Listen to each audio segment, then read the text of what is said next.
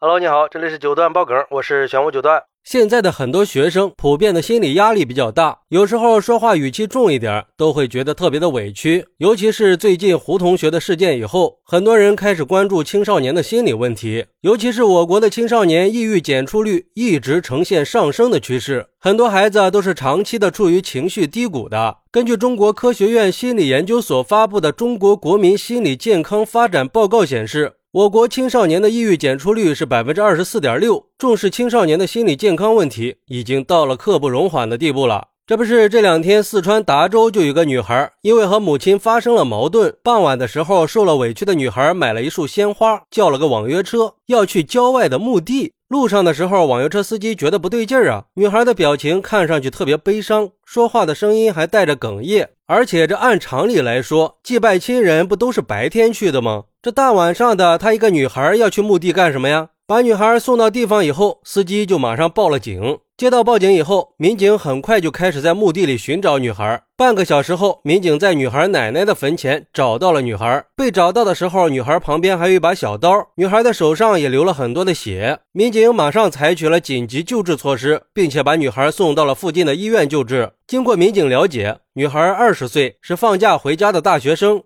因为生活作息和饮食规律的问题被母亲批评了以后，女孩觉得特别委屈，就来到了奶奶的坟前哭诉，做出了自残的行为。这可能就是平时父母跟孩子缺少沟通的原因，导致父母跟孩子之间比较容易起冲突。而对于这个事儿，有网友就说了：“这现在的孩子呀，学习压力都比较大，加上父母的工作压力也很大，会比较烦躁。这时候父母再去给孩子一些压力，很可能就会成为压死骆驼的最后一根稻草。你想啊，孩子本身学习压力就大，父母在各种责怪、各种训话，所以现在选择自杀的年轻人就会很多了。”父母在管教孩子的时候啊，应该注意说话方式。这良言一句三冬暖，恶语伤人六月寒呀。总是摆着个架子，高高在上，盛气凌人的孩子，只会感觉到畏惧和戒备。还有网友说，二十岁的女孩也不算小了，不管遇见什么事情，都要回头看看，还有很多人为你付出，为你担心呢。生活中不是也有温暖的时候吗？发生了矛盾或者产生了分歧，我们需要的是解决问题，而不是结束生命。你的一个举动很有可能会给其他人造成一辈子的伤痛的，一失足成千古恨呀！